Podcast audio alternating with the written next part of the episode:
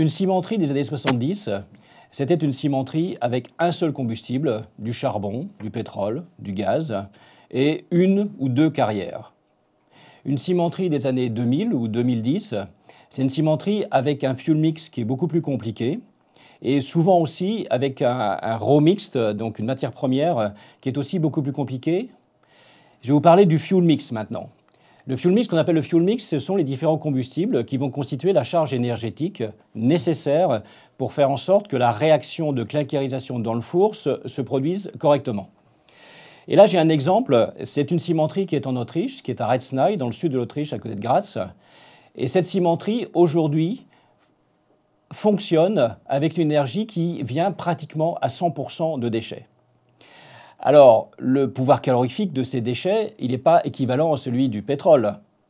Il a fallu donc trouver différents types de déchets et fabriquer ce fuel mixte avec différentes origines pour faire en sorte que la charge énergétique nécessaire au procédé, pour faire le clinker puis le, puis le ciment, puisse effectivement être constituée et existe bien dans le four. Donc souvent, on a des cimenteries, et c'est le cas de Resnaï, qui fonctionnent avec 6 ou 7 combustibles différents, qui sont tous des combustibles alternatifs. Ça peut être des solvants, c'est le pouvoir calorifique relativement élevé, avec de, avec de l'huile. Ça peut être aussi euh, des déchets ménagers qui ont été triés, à partir desquels on a fait un combustible alternatif solide qui va passer dans le four. Ça peut être des pneus, pouvoir calorifique euh, certes euh, intéressant, mais le pneu c'est une masse, donc on est parfois obligé euh, de les broyer. Ça peut être aussi également des farines animales. Vous vous souvenez de cette fameuse crise de la vache folle? Eh bien, il a fallu détruire un certain nombre de farines animales et les cimentiers ont été le principal exutoire de ces farines animales qu'il fallait absolument limiter, compte tenu des conditions exceptionnelles de destruction que nous avions dans le four. Donc, à partir de ces différents déchets, on constitue donc le fuel mixte qui va permettre d'atteindre un taux de substitution de pratiquement 100%. On prend maintenant la cimenterie telle qu'elle est. La cimenterie, elle fait partie d'un environnement industriel, elle fait partie euh, d'un environnement de population avec des villes.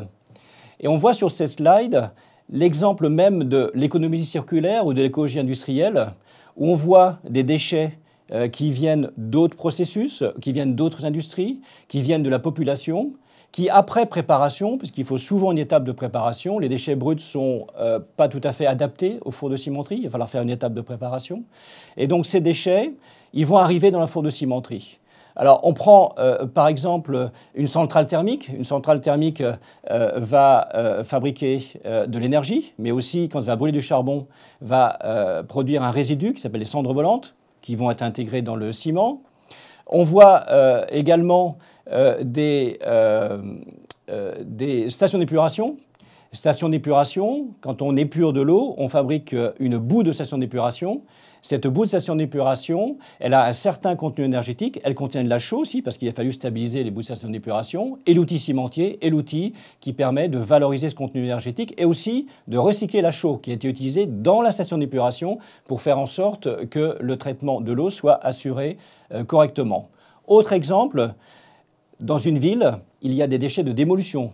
Puisqu'on déconstruit euh, des immeubles, eh bien, ces déchets de démolition, ils sont constitués, bien sûr, d'un peu de béton, ils sont constitués euh, de fenêtres, ils sont constitués de bois, et donc, il y a des opérations de tri qui sont faites sur ces déchets de démolition, et une partie va pouvoir être recyclée en matière première, seulement une partie, et l'autre partie, la partie combustible, c'est-à-dire les fenêtres, les plastiques, etc., vont pouvoir être valorisés en combustible énergétique utilisable dans le process cimentier.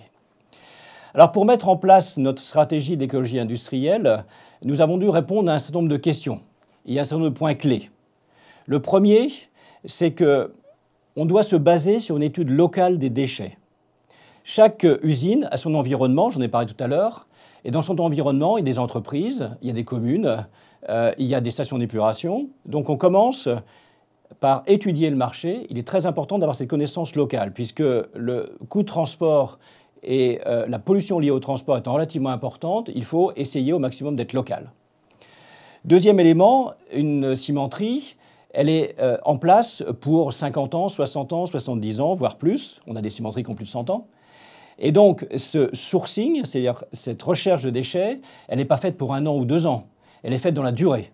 Donc il est important d'établir des liens avec les personnes qui produisent ces déchets ou avec les préparations pour faire en sorte d'avoir euh, un approvisionnement qui soit durable. Troisième élément, la vocation première d'un four de cimenterie, c'est de faire du clinker et du ciment.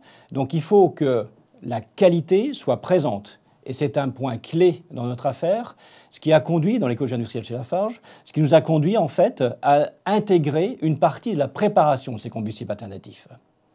Donc, il faut créer souvent des étapes intermédiaires pour préparer les combustibles alternatifs, et nous avons souhaité en fait être intégrés pour tout ou partie, partiellement, dans, dans ces étapes de préparation. Pour mettre en place donc, cette politique d'écologie industrielle et pour assurer son développement, parce que la mise en place a démarré de cette manière, euh, d'une manière relativement simple, mais maintenant pour assurer ce développement, nous avons maintenant au sein de Lafarge une entité qui s'appelle Lafarge Industrielle Écologie Internationale. Cette entité est constituée de spécialistes du traitement de déchets et de spécialistes du procédé cimentier. Cette entité a pour vocation d'assurer euh, le contact avec le marché et certaines opérations de préparation. Alors pour faire euh, cet approvisionnement, nous avons plusieurs euh, stratégies et plusieurs business models. Il s'adapte, premier élément, au contexte local.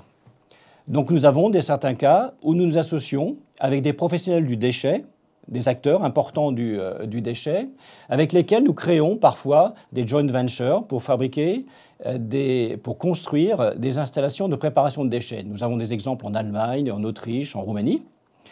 Deuxième élément, quand les opérateurs ne sont pas présents, on peut aider la création de certains opérateurs en créant notre propre entité. Alors c'est ce que nous avons fait en Amérique du Nord dans les années 80, ce que nous avons fait au Brésil, ce que nous faisons maintenant en Irak et en Égypte. Troisième élément, quand euh, des marchés bien structurés existent, je peux parler des pneus par exemple, nous contractualisons avec les entités qui sont chargées de gérer euh, ces flux. Alors j'ai cité l'exemple des pneus dans beaucoup de pays européens. Euh, ça peut être aussi des contrats avec les municipalités, comme nous le faisons aujourd'hui en Irak, avec une des grosses municipalités euh, de ce pays.